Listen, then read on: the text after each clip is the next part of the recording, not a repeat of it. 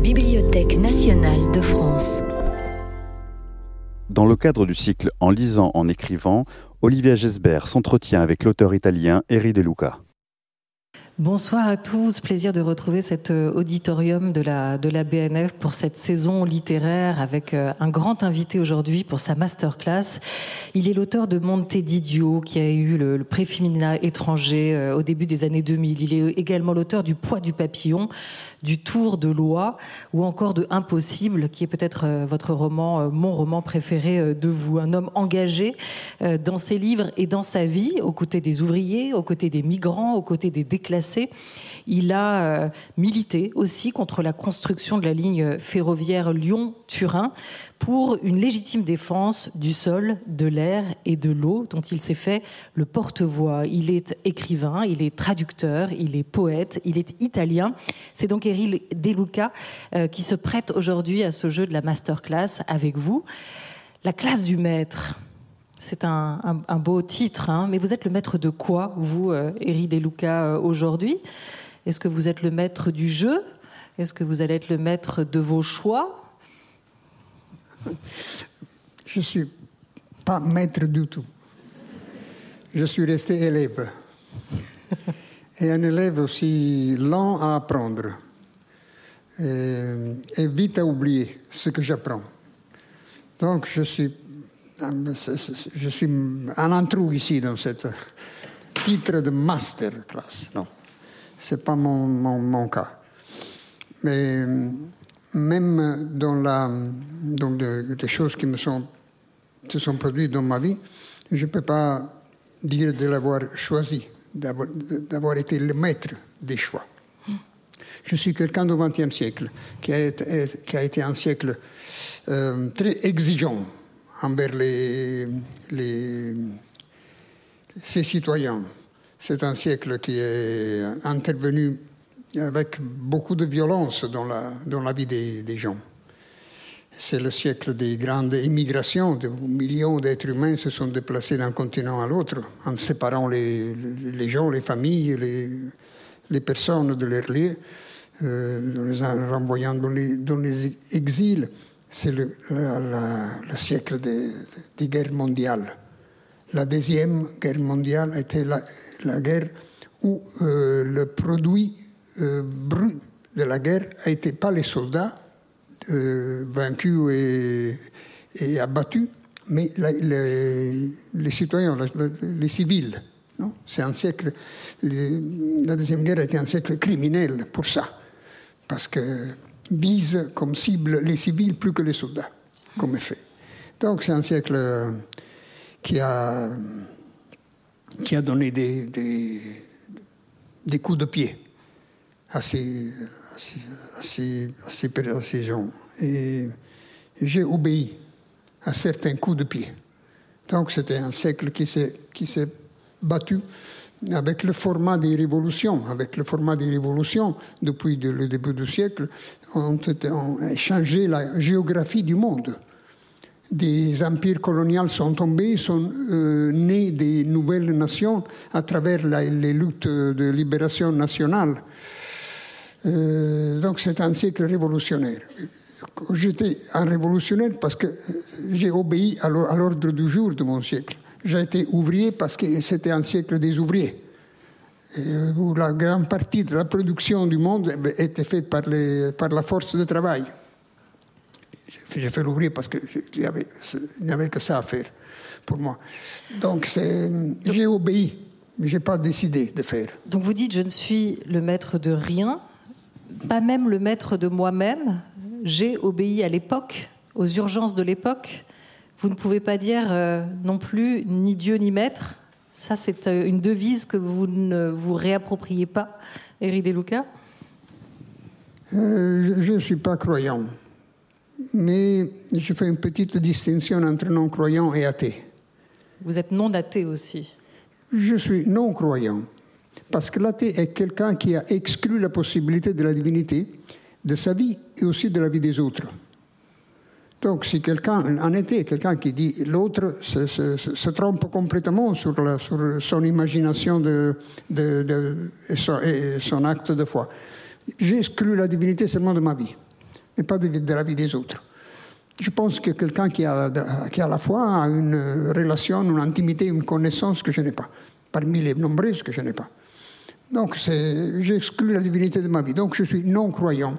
Mais avec ce participe présent du verbe, je suis tous les jours non-croyant. Non, je ne suis pas quelqu'un qui n'a pas cru une fois pour tous. Mais tous les jours, dès que je fais des lectures euh, habituelles de, de, de, de l'écriture sainte, je fais des lectures habituelles quotidiennes, chaque jour je renouvelle l'impossibilité de me tutoyer avec la divinité. Donc ni Dieu, ni Dieu. Ni maître. Mais non, ni maître. Les, les, maîtres, je l'ai eu sur les chantiers, sur le, sur le lieu de travail, je, il, il, y avait les maîtres. Et il y avait les maîtres, il fallait euh, obéir au travail. Donc j'ai eu les maîtres. Et en littérature, hein? en littérature, Éric Deluca, vous avez des maîtres? Non, en littérature, j'ai eu des, des, des, la plus grande bonheur de, la, de, de ma vie comme lecteur comme lecteur, j'ai eu des enthousiasmes de lecteur. Je suis beaucoup plus lecteur qu'écrivain, parce que je peux lire dans différentes langues, mais je peux écrire seulement en italien. En plus, j'ai lu beaucoup plus que de, ce que j'écris. C'est normal. Et, comme lecteur, j'ai eu des découvertes, des enthousiasmes que je ne peux pas avoir quand j'écris. quand j'écris au maximum, je sais que mieux que ça, je ne peux pas le faire. Ça, c'est le maximum de, de, mon bonheur. Non? Ça veut dire que je peux licencier les pages parce que mieux que ça, je n'arrive pas. Donc, euh, la littérature, pour moi, est ce que je lis, non ce que je fais. Et comme lecteur, vous dites avoir eu des grands plaisirs. Si. Est-ce que certains, pas des maîtres. Est-ce que certains, pas des maîtres, voilà, certains. Il n'y a pas des auteurs qui vous ont, parce que vous êtes un autodidacte hein, de la lecture et de l'écriture. Il n'y a pas des auteurs, des écrivains euh, qui vous ont guidé, qui vous ont transmis euh, ce plaisir de l'écriture, qui vous ont appris à, à, écrire à travers vos lectures. Et non, parce non. que le lecteur que je suis ignore complètement l'écrivain que je suis. Hmm. Ils sont deux personnes qui ne se complètement qui, qui complètement ils s'ignorent. Euh, donc, euh, il n'y a pas de, de, de, de, suggestion. Le lecteur ne peut rien suggérer à, l'écrivain. Vous êtes né à, à, Naples en 1950, Éric De Luca. À 18 ans, vous partez vivre à Rome. Ce sera pour vous un, un nouveau départ. Vous parlerez d'une déchirure, notamment pour votre père, tel qu'il l'a vécu. Et vous devenez à ce moment-là un autre homme. Vous allez rejoindre les rangs d'une jeunesse en colère. Vous êtes communiste à 16 ans, anarchiste à 18 ans. Est-ce que ces engagements de jeunesse ont influencé votre écriture? Non. Euh, ont influencé ma constitution de citoyen. Je suis un citoyen qui est, qui est forcé à prendre des engagements face à des choses, des réalités qui, se, qui montent sur moi et qui m'obligent à, répondre, à réagir. Je suis un lecteur, mon livre préféré est le livre euh, Quichotte. Mais mon identification est dans le cheval de Quichotte. Rosinante. Parce que comme ce cheval, j'étais chevauché par certaines bonnes causes qui me sont montées sur le dos et qui m'ont forcé à aller contre des, des objectifs, contre des cibles. Donc je suis souvent, ce diable du XXe siècle m'est tombé sur le dos et m'a forcé dans, une direction. Euh, il y a un, verset du Talmud qui dit, du livre de, de, le, le, le, rouleau des pères, qui dit Ne t'es pas imposé d'accomplir l'œuvre, mais tu n'es pas libre de te soustraire. C'est comme ça que je me suis trouvé à réagir à la. Ça explique ce, que j'ai pu faire dans la, comme citoyen. Mais non, comme écrivain, non. Comme écrivain, je suis quelqu'un qui écrit des histoires. Mm. Je n'ai aucune thèse à, à, imposer dans, mes, dans ce que j'écris. Et en décrivant des histoires, est-ce que vous avez, comme Don Quichotte, euh, vous êtes dans une quête de, de, vérité, ou plutôt dans une envie de, de dévoiler une, la réalité? Ou est-ce que vous êtes vous aussi dans ce rapport un peu brouillé entre, entre la fiction et la réalité? Où est-ce que vous vous situez entre les deux? Et non que de- de- du, du côté irréalité. Euh, C'est pareil que la vérité? C'est la, la- la vérité, c'est une émotion. non Par exemple, euh, je lis que euh, dans, un, dans, dans un vers de Marina Svetaeva qu'au-delà de l'attraction terrestre, il y a l'attraction céleste, dit Marina. Ça, c'est une révélation pour moi. C'est la découverte d'une force qui pousse du bas vers le haut existe en nature, c'est pas une, attraction. Alors ça, c'est la vérité. Qui est une émotion euh, brusque, euh, soudaine, qui me fait sursauter, mais après, tout de suite, est- est- évidente. Non? Ça, c'est la vérité. La vérité est une surprise qui devient tout de suite évidente. La réalité, non, c'est quelque chose que euh, se présente obstiné euh, tous les moments et, oblige à des réponses euh, euh, au fur et à mesure de la, de la- de la- des circonstances. Donc, non, je, viens. À Naples, il y avait le réalisme était le fait qu'il y avait des fantômes qui venaient dans, les rêves et donnaient des numéros de loto. Ça, c'était la réalité. Les gens allaient au, guichet du loto et commençaient à parler avec le- le- le- le- le- le- l'employé et il se fait à, raconter, à dire des histoires et, l'employé extrait des, numéros pour, pour le loto. Ça, c'était la réalité. Naples était plein de fantômes, plus d'un qu'un château écossais. Et ces fantômes, ils reviennent vous hanter régulièrement, Eri De Luca? À moi, si, si. Oui. Moi, je suis le Vous gardien. je suis un gardien des fantômes. Parce qu'il vient chercher moi. Parce que il, il- il- les autres ne, ne croient plus, ne- ne s'aperçoivent plus des fantômes.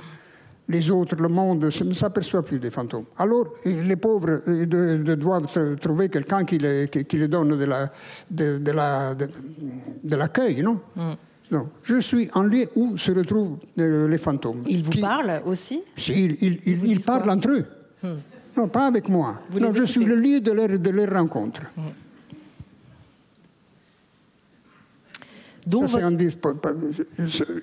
je- ça, on peut prendre comme un- une, une- une perturbation de la, de, de- de- de la, de, de- de la perception, non? On peut dire comme ça. Si, je- si je n'étais pas ici écrivain, quelqu'un me- m'aurait offert quelques médicaments, quelques... Mais non. Mais c'est comme si vous voulez, si vous voulez de donner de la, de éliminer la rauchedine, comme on dit, à Louis Armstrong, non? Qu'il parlait, qu'il chantait avec cette voix. Et alors il y avait un médecin qui voulait le, que le, le soigner. Il a dit non, mon ami, parce que tu me, tu, tu me ruines. Tu me mandes à la ruine, tu me jettes dans la... Donc, il y a ce passé qui revient régulièrement vous hanter. Il y a ces fantômes qui vous accompagnent et qui vous racontent ou qui se disent des choses et vous, vous captez ces paroles et vous en faites aussi euh, en partie des livres. Est-ce que la mélancolie, vous préférez ce terme ou, le, ou celui de nostalgie? Mélancolie plutôt, non? Est-ce que c'est un, aucun des deux? Non, je, je, je, je n'ai pas ce, ce, ce- ce sentiment. Je, suis né sans mélancolie et sans nostalgie. Donc, c'est une, c'est c'est une, manque de, de- de départ. Donc vous, vous ne la chassez pas, la mélancolie. Vous essayez pas de lui échapper. Elle n'existe pas. Non, non. Elle est absente. Elle ne Et vous guide pas. En plus, je, ne me suis, je, je suis complètement euh, privé d'ennui. Je me suis jamais ennuyé. Donc, c'est une, condition de, de, de- de notre époque. Peut-être euh, j'étais quelqu'un d'une autre époque qui se- s'est trouvé à être contemporaine.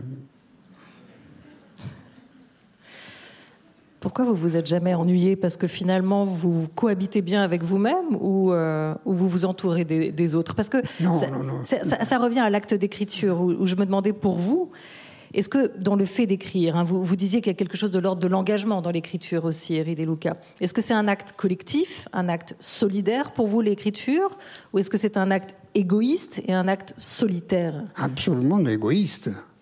Égoïste, parce que j'ai euh, écrit une histoire et je me tiens compagnie avec une histoire.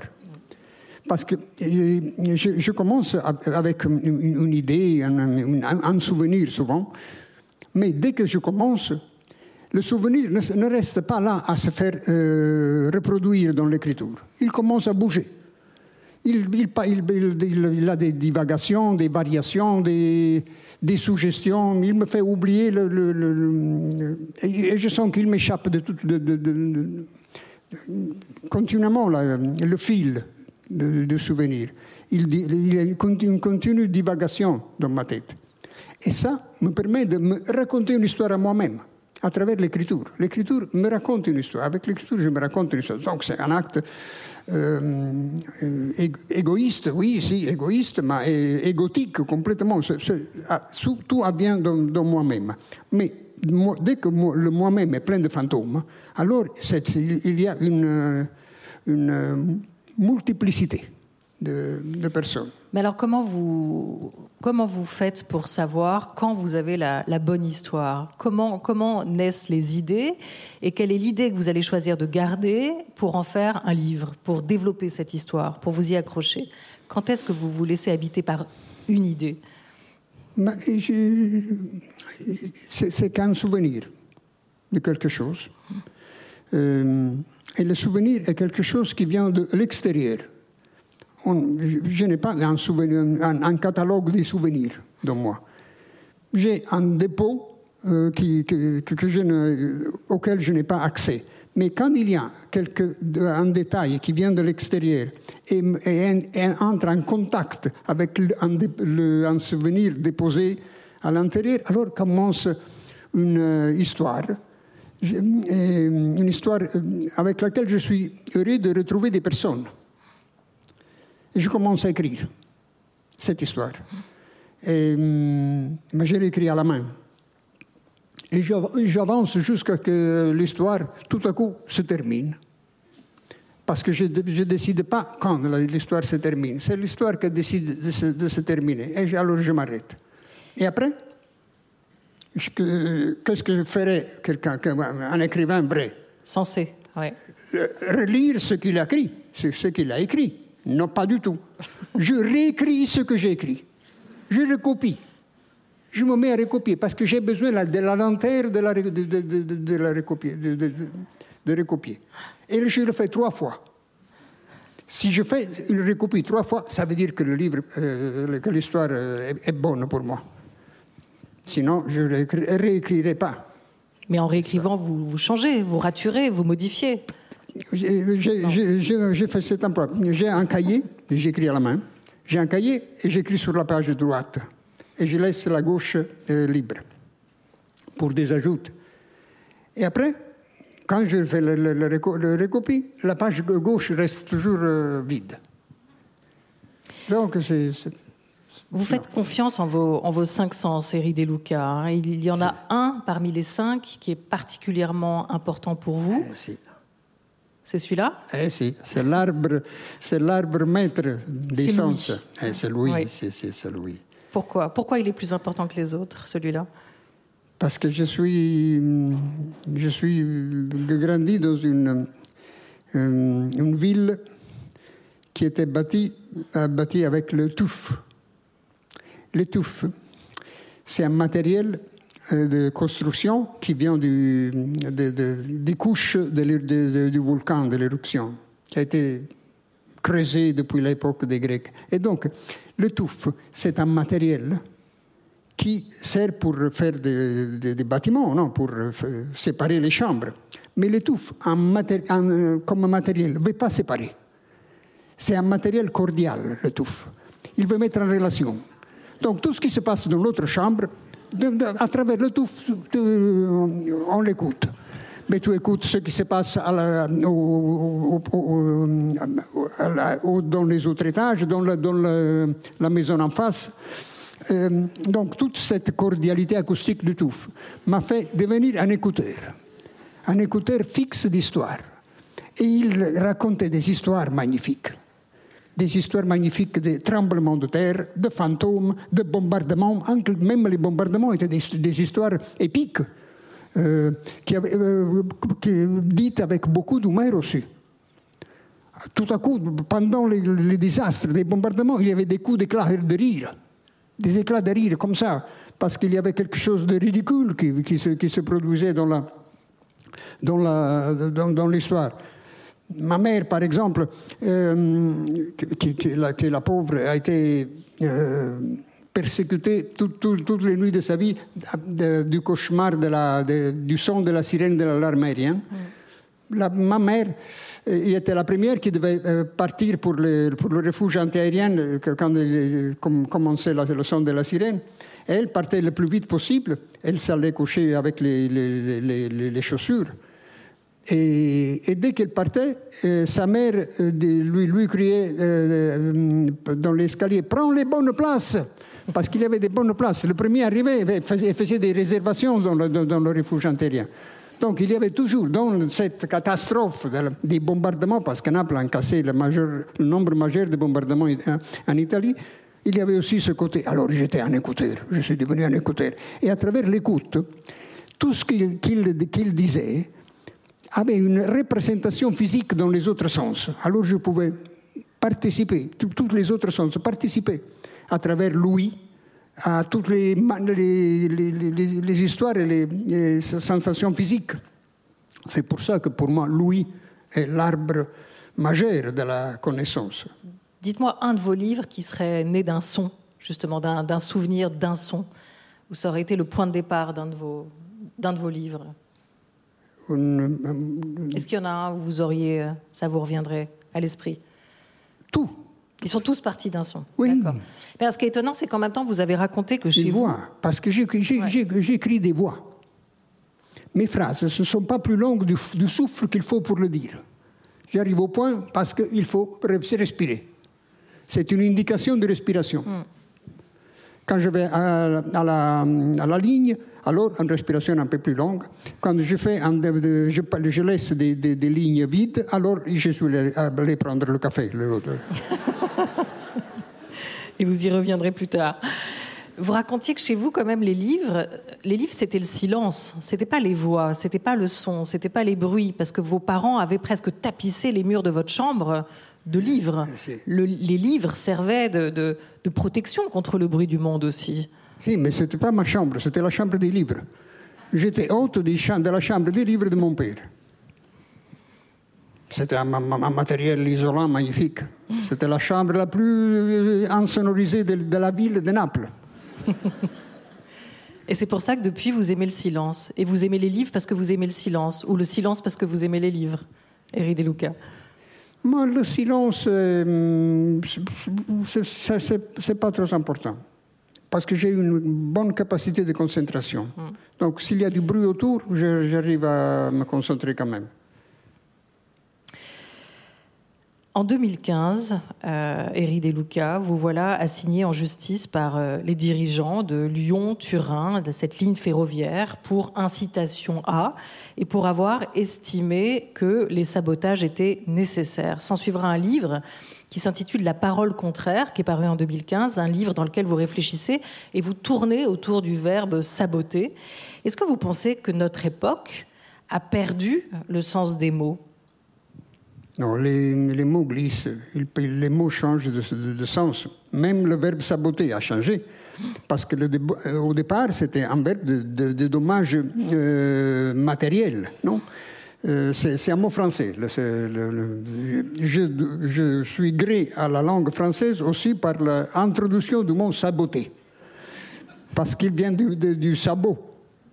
C'est un mot qui vient du sabot. Il vient d'une lutte ouvrière dans, dans, la, dans l'industrie textile de, de, de, siècle, où l'introduction des premières machines euh, expulsait de la force ouvrière.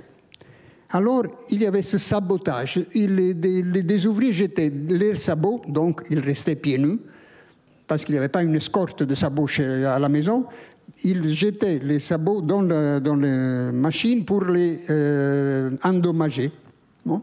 Alors, ce qui est euh, important pour moi dans cette euh, première lutte et premier emploi du verbe saboter est que qui faisait cet acte de sabotage étaient les ouvriers qui étaient restés dans l'usine, qui le faisaient contre leur propre intérêt, pour solidarité, fraternité avec les, autres expulsés.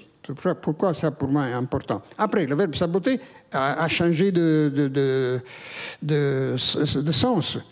Euh, euh, quand des ouvriers font une, une grève, ils, font un sabotage de la production, mais sans rien gâcher euh, matériellement le il y a une opposition parlementaire qui fait de l'obstructionnisme dans une loi, ils font un sabotage de la loi. Donc, euh, un soldat qui, qui, obéit mal aux ordres sabote le, même ordre. Donc, même le verbe saboter est devenu appris en, un sens plus large et mais plus, et plus praticable. Alors, saboter cette ligne, Hein, c'est pas endommager le filet de, de de la que c'était un acte symbolique euh, de rien du tout. A été toute l'activité d'une dizaine d'années de cette ballet à l'unanimité qui a réussi à retarder jusqu'à la euh, ridicule cette euh, œuvre qui n'est pas encore là. Alors je reviens à un autre mot qui a donné le titre à l'un de vos romans, en français en tout cas, impossible. Est-ce que pour vous, Éric Deluca, rien n'est impossible? Non, pas pour moi, mais régulièrement. Dans la vie, s'avère des choses que jusqu'au moment avant étaient euh, imaginées impossibles. Et tout de suite, ils sont devenus évidentes. Euh, qui aurait jamais imaginé que euh, on s'arrêtait, tout, le monde s'arrêtait, on restait enfermé dans la maison, et tout le pouvoir n'était pas aux, économistes, mais aux médecins. Étaient devenus les maîtres de la télévision, les médecins? Qui n'auraient jamais ben, imaginé quelque chose comme ça C'était impossible. Une nation perdait des, 10 points de pile de, produits bruts. Intérieur 10 points de vue, c'était la catastrophe mondiale, l'effondrement total. Mm. C'est avéré et, on, est encore là. Donc l'impossible se produit régulièrement. On n'échappe jamais à son passé, vous nous le rappeliez, Éric Deluca, et vous le rappelez dans chacun de, vos romans, dont dans Impossible, hein, qui est sorti en 2020 en France et qui oppose, pour euh, ceux qui ne l'auraient pas lu, qui oppose le, suspect d'un meurtre à son juge, hein, dans les Dolomites, un homme chute, se tue. Derrière lui, un autre homme parti marcher seul donne l'alerte. L'enquête va montrer qu'ils se connaissaient, ces deux hommes, qu'ils étaient d'anciens compagnons de lutte 40 ans plus tôt, et que celui qui meurt ce jour-là avait dénoncé ses camarades, avait parlé à la police. Impossible, dans ce livre-là, vous mettez en scène un duel, un duel inégal, une joute verbale entre les deux hommes possédez le verbe, Éric Deluca, et vous êtes un écrivain. Donc logiquement, vous savez manier les, mots, et vos lecteurs euh, vous diront que oui, et vous savez même très bien les manier. Savoir manier les mots, pouvoir les manier, c'est une arme qui est utile dans la vie. Vous le pensez aujourd'hui? Je ne l'appellerai pas une arme. Non, c'est un outil. C'est un outil euh, qui, hum, qui vient plus que de la euh, facilité à écrire, de la quantité, de la quantité des livres lus. C'est un effet secondaire de la, lecture euh, régulière. Un effet secondaire, c'est le, fait de devenir citoyen et propriétaire de la langue, et pas un client de la langue. Et donc, quelqu'un qui euh, lit beaucoup est quelqu'un qui se défend mieux son système immunitaire réagit mieux aux versions officielles, aux, mensonges d'État, aux, fausses, euh, versions de la réalité. Euh, si quelqu'un dit que, par, exemple, qu'en Italie, il y a une invasion d'immigrés, moi, je dis qu'il n'y a aucune invasion. Il n'y a aucune invasion parce que l'invasion est quelque chose de militaire qui regarde l'occupation d'un territoire à, travers des, forces armées qui, qui euh, vont sous-jouer un, autre, un autre territoire. On ne peut pas parler d'invasion pour des gens qui arrivent euh, comme ça, un par éparpillés et désarmés, femmes et enfants compris. Donc, en plus, l'Italie n'est pas un pays en cours d'invasion, et un pays en cours d'évasion parce qu'il y a beaucoup plus de millions d'Italiens qui se sont partis plutôt que de, la petite quantité qui de, nouveau arrivée. Donc c'est exactement le contraire. Mais je peux, faire, je peux faire ça parce que je connais mon, vocabulaire. Quelqu'un dit, bon, invasion, ça, peut- engloutir cette, euh, cette euh, cette fausse, ce, mot faux euh, sans, sans- réagir. Et ce mot faux, à, son intérieur, fait des dégâts. Son système immunitaire ne- ne le repousse pas. Mon système immunitaire, repousse avec, un- un, petit... euh, hein, comme ça. Alors, euh, qui lit beaucoup de livres a un, avantage euh, supérieur? Je, peux dire que si on, se dispute, quelqu'un qui a lu plus livres d'un- autre qui a lu beaucoup moins a, est, a- est avantagé d'une manière euh, déloyale. Il a un, un avantage euh, déloyal. Et comme dans une bagarre, dans un, un bistrot, une bagarre, quelqu'un qui est, est sobre, n'a pas bu, est plus euh, avantagé de quelqu'un qui a bu. Donc c'est quand même un peu une arme. Non, c'est un outil. Mais- vous faites différence. Ma- Le, le marteau est un outil, mais oh, si, si je vous le donne sur, sur un pied, c'est une arme. mais c'est un outil. Moi, je croyais que l'outil, c'était vos mains. Vous l'écrivez d'ailleurs hein, dans ce livre Diable gardien, avec, euh, accompagné des dessins d'Alessandro Mendini. Vous dites, vous parlez de vos deux mains, de cette main gauche servile et de cette main droite utile. Et vous dites, mes deux mains, je les ai pas ou rarement gardées dans mes poches. C'est pas les mains, l'outil? L'outil du travailleur, quand vous êtes allé après à Turin, que vous avez bossé en, usine euh, l'outil quand vous avez travaillé avec un ébéniste, quand vous avez travaillé dans des manufactures, et l'outil de l'écrivain aussi, les mains, non? Oui, mais ce sont les mains qui m'ont donné à manger. hein. Et, comme ça, comme, comme, on dit le proverbe russe, ce sont les, les pattes du loup qui lui donnent à manger, pas la bouche. Parce que les loup, ils font marcher pour trouver la nourriture.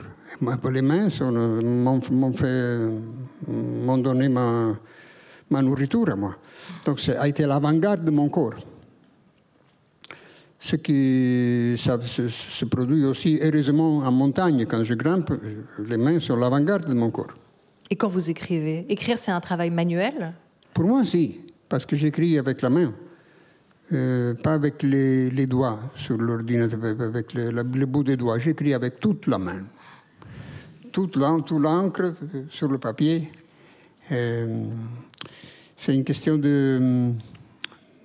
C'est tactile. Non, de- de- la voix, ma voix, la voix de, de l'histoire, que je, la phrase, va à la euh, vitesse ou à la lenteur de la main. Et donc, la main, ce n'est pas un euh, outil, mais c'est une espèce de directeur d'orchestre pour moi. Décide la, la durée de la phrase et de la, respiration.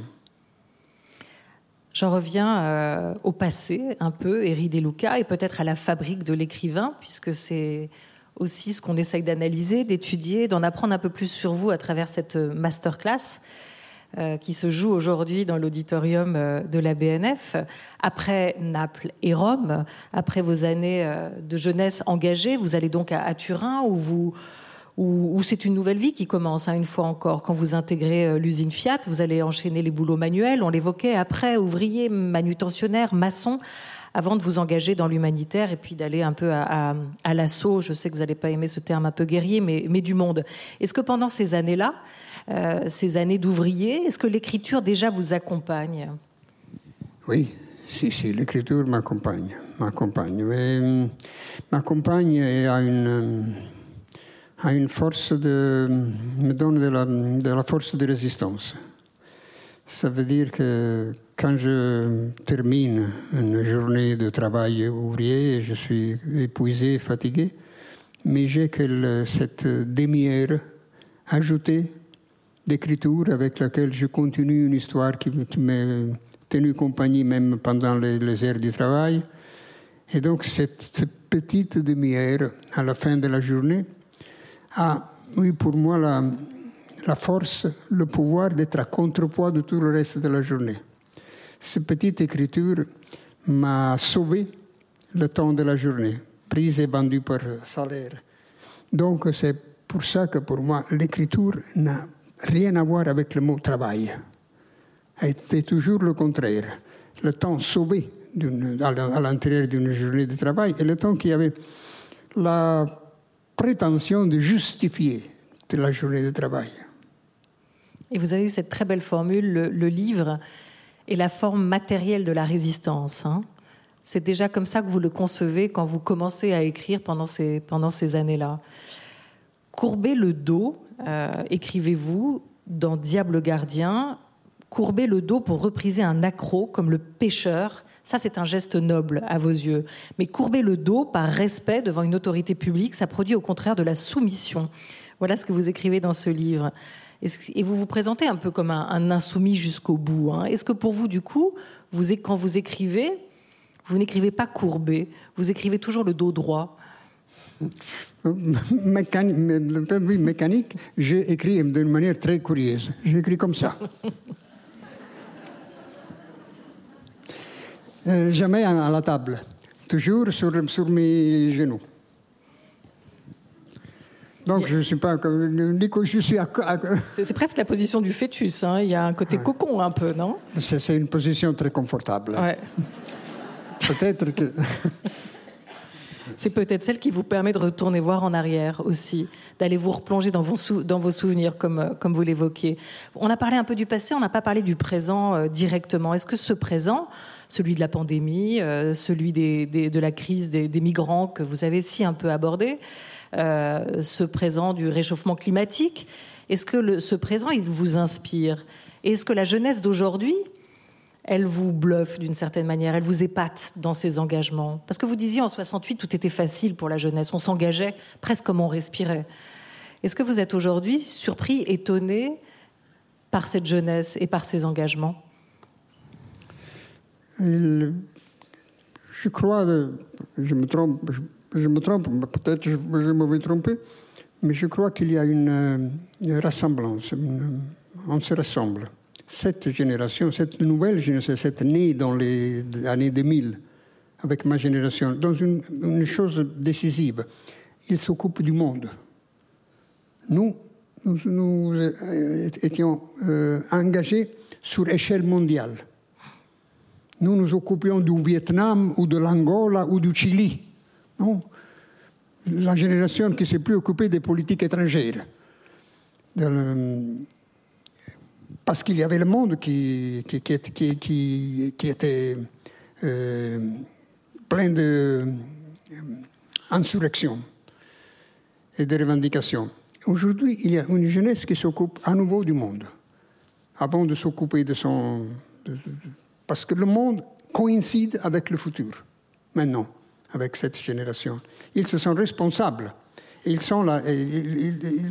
ils ressentent la responsabilité de euh, se mettre, mettre le monde à l'ordre du jour. Donc toute cette, jeunesse, c'est une jeunesse qui se prendra la charge d'inventer une toute une nouvelle économie de la, de la réparation. Et l'avenir, vous, c'est un temps qui vous intéresse ou il vous fait peur C'est pas, c'est pas un, c'est pas une temporalité refuge. Je l'ai eu l'avenir, j'ai eu un beaucoup d'avenir. Au passé. Oui, un avenir immense j'ai eu. Mais non, maintenant je, je, je marche euh, à semaine. Dans Le poids du, papillon, euh, ce livre qui raconte l'histoire d'un braconnier, d'un ancien révolutionnaire un peu déçu, déchu, qui part à la, chasse au chamois, qui est une traque, qui prend l'allure d'une quête à travers la confrontation d'un homme avec euh, la nature, Eri De Luca. Euh, dans ce livre, il est question aussi des, des enjeux qui nous concernent aujourd'hui. Hein. Vous disiez de cette euh, jeunesse qui entend réparer le monde. Comment est née euh, l'idée de, ce roman? Est-ce qu'elle est née euh, Est-ce qu'il est né en, grimpant? Parce que vous êtes aussi un, marcheur, un homme de montagne, hein, qui est allé chercher les cimes. Si, si, exactement. Quand, je marche en montagne. C'est la première fois que vous dites oui à une de mes questions. Hein. Normalement, vous commencez tout par non depuis une demi-heure. Merci. Non, à, à propos de l'outil et de l'arme, oui, je ne peux pas être d'accord. Donc je dois-. Mais euh, non, les autres non, je les ai oubliés, pardon. Euh, mais oui, euh, oui, toujours, c'est l'endroit meilleur. quand je marche, mais pas seulement en montagne, je suis à côté d'une plage et je viens souvent marcher sur la plage. Quand je marche pendant quelques heures, ah là, il y a de- de- toute une visite d'his- d'histoire, de souvenirs. Et donc, si, je peux choisir. Parfois, je, repousse tous ces souvenirs. Parfois, ce sont des souvenirs qui, me persécutent, une persécution de certains souvenirs. Mais si, quand je bouge, quand je respire régulièrement et le corps marche et le corps euh, est, en, fon- est en pleine fonction, oui, mais la tête est pleine de, de visites. Quelle est votre définition du bonheur? Quelle est votre idée du bonheur? Euh, euh, dans la Constitution américaine, il y a un article qui dit que euh, le citoyen a le droit au bonheur. Hein? Mon idée est que le bonheur est un devoir. C'est un devoir, être heureux. C'est un devoir. Mais on ne peut pas fonder une euh, police, une euh, communauté sur le bonheur. Le bonheur, c'est quelque chose qui se produit tout à coup, sans aucune euh, prévision, et, et dure des, des petites secondes, comme des étincelles, étincelles de bonheur, qui se produisent continuellement. Je suis continuellement heureux pour certains, pour des étincelles de secondes. De secondes. Euh, parfois, même, même ce soir, même, même j'ai des étincelles de, bonheur, comme ça, hein, qui produit ben, par, euh, par, par votre... euh. Rattrapez-vous. Quelle est la langue du bonheur pour vous, Éric Luca le napolitain. Le napolitain Si, si, si. Et ça, c'était la langue maternelle. Si, si, ma langue maternelle, c'est le napolitain. C'est votre père, la il a langue... voulu vous apprendre l'italien. Il a pensé que c'était important que vous parliez Si, l'italien. Pourquoi si. Eh, Parce que c'était la langue euh, euh, qui était à l'é- à l'étranger, non, hors de la ville. Hmm. Euh, et donc c'était la langue officielle, il fallait, il fallait la parler sans accent. Par contre, la- le, le napolitain, on, on écoute l'accent napolitain. Quand un napolitain parle en italien, on sent la, la présence de la, de la cadence napolitaine. Mon père disait non, c'est une- toute une autre langue, n'a rien à voir avec le, le- le napolitain. C'était une langue qu'on parlait seulement avec lui, à la maison, quand il était à la maison. Donc c'était une langue calme, n'ourlez pas le napolitain, l'italien. C'était perf- euh, encore mieux, c'était une langue mouette, qui était dans les livres, mouette, silencieuse complètement. Donc c'était le contraire du napolitain. Et, et c'était paisible, il, pre- il prenait son temps. L'italien avait toutes les syllabes qu'il fallait. Le napolitain coupe toutes les syllabes. Et, une page en napolitain, c'est la moitié d'une page en italien. Donc, non, c'est ma, ma langue de bonheur, mais c'est aussi la langue de ma rage. Quand je, me, je- quand, quand je suis fâché contre moi, je m'insulte en napolitain. Et vous rêvez en napolitain? Non, je ne rêve presque rien. Non. Par- parfois, il y a quelques, quelques visites, mais comme rêve, je euh, je ne me souviens pas des rêves. Mais vous écrivez en italien. Vous, vous le dites, vous l'écrivez dans, dans Monte Didio, hein, que l'italien euh, que vous avez appris sur les bancs de l'école, école que vous allez arrêter assez tôt, vous n'étiez pas hyper à l'aise, en tout cas, c'était pas là où vous aviez envie euh, d'apprendre. Euh, vous dites que les études que vous avez faites à ce moment-là vous suffisent. Je sais l'italien, une langue paisible qui reste sagement dans les livres. L'italien, c'était la langue des livres quand même pour vous, hein? Eh si, c'est la langue des livres de mon père, c'était la langue que, que, que je commencer à, à connaître à travers les lectures, parce que parce qu'il y avait tous ces, ces, ces, ces- ces échafaudages de livres qui arrivaient jusqu'au au, au plafond. Parfois, dans le, quelqu'un tremblement de terre, quelque bon tombait aussi sur moi. Donc c'était c'était le choix du, du, du cas. Je pouvais lire l'offre de tombé du... De là-haut. Vous comprenez le latin, vous comprenez le grec, le yiddish, l'hébreu, un peu le swahili de vos années d'humanitaire en, en, Tanzanie. Vous parlez le français, vous parlez l'anglais, le napolitain, vous l'avez dit, l'italien évidemment. Euh, et vous n'écrivez qu'en italien. Vous n'avez pas choisi les autres langues pour écrire, en tout cas. Hein. Pas même le français, qui est une langue que vous affectionnez. Vous parliez de tous ces Italiens qui partent. Vous, vous êtes toujours resté. Vous êtes resté notamment dans votre langue. Est-ce que vous direz que l'italien, c'est aussi une langue, une langue vivante, une langue fraternelle, et pas une langue euh, de dominant et de dominé, contrairement au, yiddish. Hein? Vous avez dit une fois que cette langue-là, c'était celle que plus personne ne voulait parler c'était la langue de la défaite et la langue de l'humiliation, hein, le, yiddish après la Shoah, et que c'est aussi pour ça que vous avez souhaité l'apprendre. Au contraire, l'italien, l'italien pour vous, c'est une langue qui, n'est, qui n'a, elle aussi, ni Dieu ni maître, ni dominant ni dominé? C'est une langue vivante? C'est une langue vivante, mais c'est une langue que, que, que, que j'aime beaucoup parce que c'est une langue qui est arrivée euh, en retard. C'est toute l'Italie dans toute l'Italie, on parlait des dialectes locaux, napolitain, mais aussi euh, tous les autres dialectes, euh, qui étaient incompréhensibles dans l'autre, et encore sont incompréhensibles dans l'autre.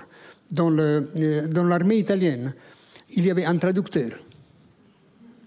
Un traducteur pour faire connaître les ordres de, de, de, des officiers aux soldats qui ne comprenaient rien de l'italien. Donc il y avait un traducteur dans les différents dialectes.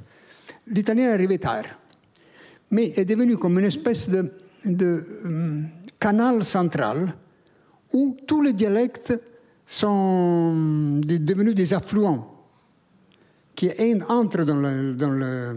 Et ce qui me plaît dans, dans l'italien est euh, toute cette variété de dialectes qui se, qui se transforment dans l'italien et qui le rend qui le rend fluide, qui le rend élastique.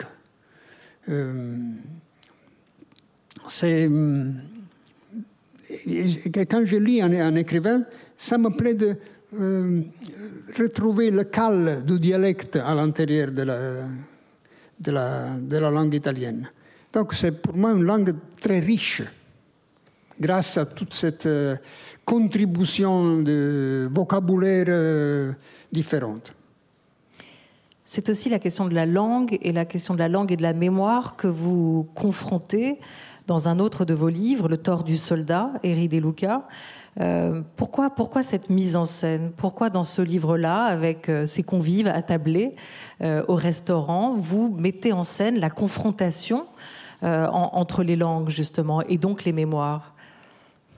Le tort du soldat, c'est une histoire de d'une fille qui s'aperçoit à 20 ans que son père vient à savoir que son père est un criminel nazi, euh, l'Atitan euh, qui, a changé de nom.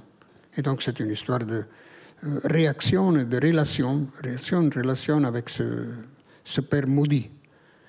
Euh, mais c'est une histoire où la langue, euh, devient un outil de, de perte, de, de, un outil de vengeance. Mais je n'ai pas envie de parler de, ce livre.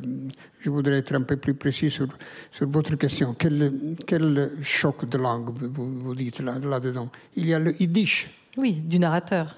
Yes, oui. Il y a les dish. Mais les dish, c'est une. Le, le narrateur, c'est quelqu'un qui, qui, est en train de traduire des pages de, de, de cette langue, de cette yiddish. C'est une langue que j'ai voulu apprendre quand je suis revenu de la, de la, du cinquantenaire de l'insurrection du ghetto de Varsovie. Le ghetto de Varsovie était une insurrection du 43 et le 93, il y avait une célébration du cinquantenaire à Varsovie et, je suis allé. Parce qu'un héros de mon enfance était Marek Edelman, qui était un des combattants de l'insurrection du ghetto de Varsovie. Et je suis resté là, je, je connaissais déjà l'hébreu, l'ancien hébreu. Et quand je suis allé là, je me suis trouvé avec cette lettre hébraïque de l'Yiddish que je ne savais pas lire. C'était un, moment de, honte pour moi. J'ai ressenti de la honte. Et la honte pour moi est quelque chose qui euh, euh, ne passe pas si, euh, si on, il faut faire quelque chose pour, pour, se débarrasser de la honte. C'est pas comme une indignation, non, il y a l'indignation, mais l'indignation passe, la colère passe, mais la honte ne passe pas. La honte ne passe pas si on, si on fait quelque chose pour la soigner, pour se soigner de la honte. alors, la seule chose que je pouvais faire pour me soigner de cette honte, c'était d'apprendre le, le, yiddish. Et comme ça, j'ai acheté une, une, grammaire en anglais de yiddish. J'ai commencé à apprendre le yiddish, j'ai commencé à lire en yiddish. Et j'ai mis un an pour lire, pour lire mon premier livre de yiddish, mais c'était long. C'était la di, famille Muscat d'Isaac Bassevi Singh. Et, et, comme ça, j'ai commencé aussi à traduire de yiddish. Et le, le, protagoniste de cette histoire est un traducteur de yiddish. Et vous êtes écrivain et vous êtes aussi traducteur. Qu'est-ce que c'est la traduction pour vous? C'est un acte d'admiration. N'est pas un acte professionnel, euh, parce que les professionnels doivent, produire beaucoup de pages. Par exemple, quand euh, j'ai fait certaines traductions de l'Ancien Testament, dans l'Ancien Hébreu, et ma vitesse de traduction est celle de vers par jour. Donc, on ne peut pas. Un traducteur meurt de faim. Comme ça. Donc, pour moi, c'est un acte d'admiration. Mais dans, le cas de l'ancien hébreu, ma recherche, ce n'est pas celle du vocabulaire. Je cherche le, mot que je dois traduire, traduire, je le cherche dans tous les endroits des autres livres. Je fais une comparaison de tous les lieux où ce mot se produise, se manifeste. Et à travers cette comparaison, je peux arriver à une, un seul mot en italien. Ça semble une chose normale, mais dans, les traductions de l'Ancien Testament, c'est régulièrement le contraire. Régulièrement, les traducteurs euh, traduisent le, seul mot hébraïque en trois, quatre façons différentes dans, l'endroit du, texte. Régulièrement, c'est comme ça, c'est la règle. Je me suis acharné à, cette précisation et à cet exercice de, de calque de l'ancien hébreu dans l'italien. Mais pour faire ça, il faut garder l'intensité du seul mot hébraïque et pas l'éparpiller dans, les, dans, les, dans, dans des, des, sens différents. Vous voulez un exemple? Non, je vous, je vous l'épargne. Non, mais je, je, je, pensais du coup, vos livres sont traduits partout, partout dans le monde. Vous allez nous dire que vous n'êtes pas soucieux, j'imagine, des traductions de vos livres. Vous êtes soucieux de traduire ceux des autres comme un exercice d'admiration. Mais est-ce que vous vous intéressez aussi à la manière dont vos propres livres, vos livres à vous, sont traduits dans des je, langues étrangères? Je ne peux pas parce que le pauvre coréen, je ne sais pas. En français, en anglais En français, si. En français, si. En français, si, parce que j'ai une relation avec ma traductrice de, qui dure des dizaines d'années. Elle a commencé avec ouais. mon premier, Daniel Valin, a commencé avec mon premier livre et, et continue à traduire toutes, les lignes que, que je continue à écrire. Donc, si, euh, avec elle, oui, mais dans les autres langues, non. Non, non, je ne suis pas. Euh, c'est de la chance. Non dans une autre langue, tu peux rencontrer un bon traducteur, tu peux rencontrer un mauvais traducteur. C'est l'affaire des, des, maisons d'édition qui, qui, qui, achètent les droits du livre. Pas Ça ne vous appartient plus après Non, non. D'accord. Pas mon.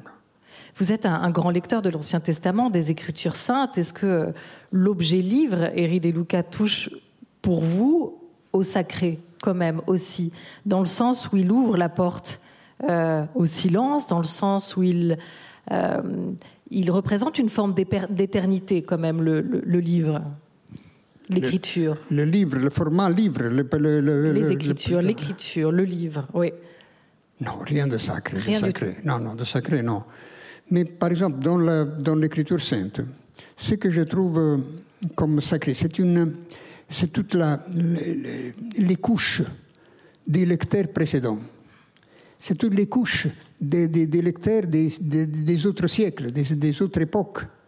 qui, avec ces livres, se sont fait accompagner dans les deuils, dans les fêtes, dans les mariages, dans les naissances, dans les morts.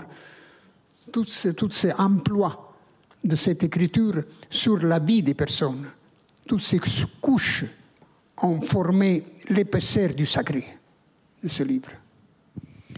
Est-ce qu'il y a une phrase que vous avez lue, euh, que vous aimeriez voir écrite sur votre tombe? Je pourrais voler l'épitaphe à une écrivaine américaine. Sur son euh, cercueil, sur, son, euh, sur sa pierre, elle a écrit euh, Excusez ma poussière. Alors à propos de poussière, est-ce que la question de la trace euh, qu'on laisse sur Terre, est-ce qu'elle vous préoccupe? Et que cette question de la postérité aussi, De Luca, est-ce que vous y réfléchissez à ça? Non. la postérité. Non, non, non. Non, non. non, non, j'espère d'être oublié le plus vite possible. Vraiment Ah, si, si, si. si, si, si je, je, je. Mais dès que je suis là, je suis heureux d'avoir la perception que certaines personnes du passé sont en train de lire mes lignes. Des personnes qui ne sont plus là, mon père par exemple. Mon père, j'ai l'impression quand j'écris qu'il est sur mon dos comme une espèce de perroquet et qui regarde. Euh, et parfois, quand je suis trop février dans l'écriture, il fait de, de, de, un peu des bruits, des bruits napolitains pour me calmer, non, non. Comme ça, non, pour me dire du calme. Hein. Il avait lu votre premier livre? Il a eu dans les mains mon premier livre, mais il ne pouvait plus lire, il est devenu aveugle.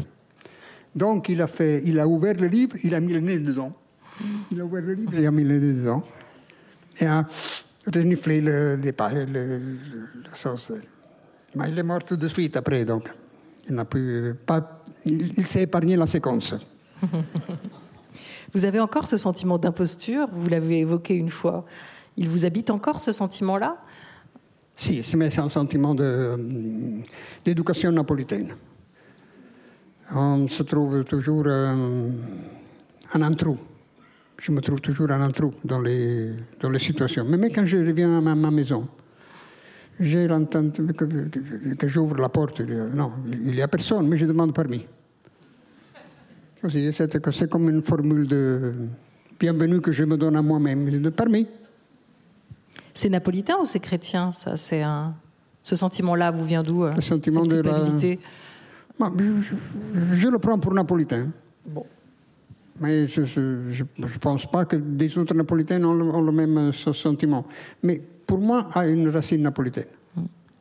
Vous avez reçu, euh, pour lutter contre ce sentiment d'imposture, de nombreux prix, et notamment euh, des prix, un prix du livre européen. Est-ce que vous, vous vous considérez, Eri De Luca, aujourd'hui comme un, écrivain napolitain, italien seulement, ou aussi comme un écrivain européen? Est-ce que vous avez le sentiment d'appartenir à cette grande famille de la littérature européenne qui va peut-être de Goethe à Cervantes, que vous citiez tout à l'heure, euh, en, incluant des romanciers britanniques, polonais? Est-ce que vous avez l'impression de faire partie de cette famille aujourd'hui? La famille à laquelle appartient, appartient c'est une famille de, d'écrivains du monde. Mais ce, je le, peux dire comme lecteur. Je suis un lecteur. Le lecteur que, je suis m'a donné cette euh, euh, citoyenneté internationale. Comme lecteur, comme écrivain, non. Je reste napolitain. Je reste un écrivain napolitain. Le premier livre que, que j'ai écrit, alors publié, alors Feltrinelli qui m'a publié, avait demandé à un écrivain d'écrire une, page d'introduction, de, présentation pour moi. Et il avait écrit une belle page sur mon premier livre qui parlait d'une atmosphère à la Bergman, non? Et j'ai dit non, pardon. Euh, lui était maître, pardon maître, il faut mettre Napoli parce que c'est Napoli là-dedans. Ah, mais je voulais te, te, te soustraire de la, de, la, de, la dénomination d'origine. Non, je l'avais souligné, je reste un écrivain napolitain. On parle toujours des livres qu'on a écrits et jamais de ceux qu'on n'a pas écrits. Quel est le livre que vous n'avez pas écrit, Eri De Luca Ah, qui sait Mais il existe? Non. non, non, il existe seulement les livres que j'ai que, Non, mais dans votre tête, écrire. il n'existe pas non plus? Non, non, non, non, non. Eh, sinon, j'aurais essayé, non? Non, c'est comme dire, euh, que- quel est le vin que tu, que, que- que- que tu n'as pas bu? Ben, euh, je- je- Tous les vins, j'ai bu tous les vins que, j'ai voulu. Je n'ai pas des désirs euh, ratés de vin euh, à boire. Un grand roman d'amour, un grand polar, un, un grand. Non euh, tous- les. Pourquoi, gra- pourquoi grand? Parce que vous employez ce grand. Ils sont toujours minces, mes- mes histoires. Mais. Non, non, je, je, je suis déjà assez productif. C'est vrai. Je me prends comme quelqu'un qui. avec une cinquantaine de livres euh, traduits c'est- notamment en France. Euh, sur ce sentiment d'imposture, et je terminerai là-dessus, Eri De Luca, est-ce que, est que, les, est que les honneurs ou est-ce que certains honneurs consolent? Non, non, pour moi, c'est un peu ridicule. Ils font rire. C'est que- c'est quelque chose. On, on a pris quelqu'un pour un autre. Non, c'est un équivoque. Mais c'est toujours un privilège hein, de recevoir des, prix. Par exemple, je ne reçois pas en Italie. Je suis complètement privé de prix italiens. Parce que je ne les veux pas. Alors, ça suffit que je ne les veux pas parce que pour ne, ne pas les recevoir. Ça veut dire que mon éditeur est empêché d'envoyer mes livres dans les concours littéraires. C'est une euh, imposition que j'ai donnée depuis le, le premier livre et que j'ai gardée jusqu'à maintenant. Euh, mais je n'ai pas de juridiction à l'exté- à l'e- à l'extérieur. Donc, euh, Donc vous je, avez des je prix prends des prix à l'extérieur. Ils sont arrivés des prix à l'extérieur, tombés des prix de l'extérieur. Aujourd'hui, vous allez recevoir le prix de l'écrivain qui dit le plus souvent non comme réponse à une question. Et c'est un honneur. Bon, ah, ça, de- vous, vous recevez- vraiment, c'est ma spécialité? Oui mais c'était un honneur pour moi aussi de vous, Vous, vous me flattez comme ça. Merci beaucoup, Eri De Luca. Merci mille fois.